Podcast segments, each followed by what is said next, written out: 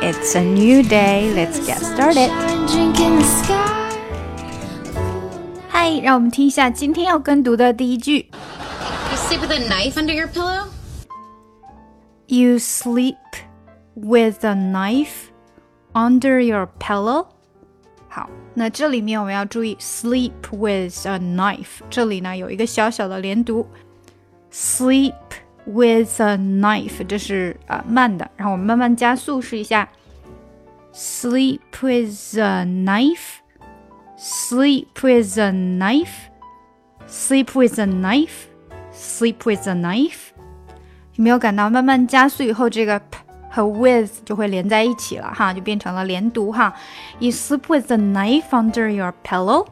Pillow 不能读成 pillow 哈，很多人会把这个读成 pillow，这个 i 不会发出 e 的音，它是 i 的音，i 的短音。确切的来说，pillow，pillow，i 的短音怎么发呢？在你的舌尖的位置哈，靠近口腔比较前上面的部分。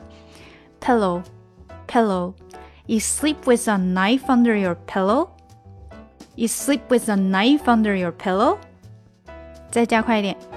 You sleep with a knife under your pillow? You sleep with a knife under your pillow? You sleep with a knife under your pillow? 好，那我们听第二句。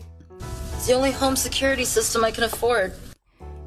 It's the only home security home security system home security system it's the only home security system 那大家在读这个 security 的时候呢读快了以后这个 t 因为 security 你的舌头伸出去了 r 然后再回过来发这个 t 的时候不会发出非常干净的一个 t 它会有点底所以 t 会有点发的这种感觉哈。Security, security. It's the only home security system I can afford. I can afford. 那读快了呢，这个 n 和 a 会有一点连起来。I can afford. I can afford. I can afford.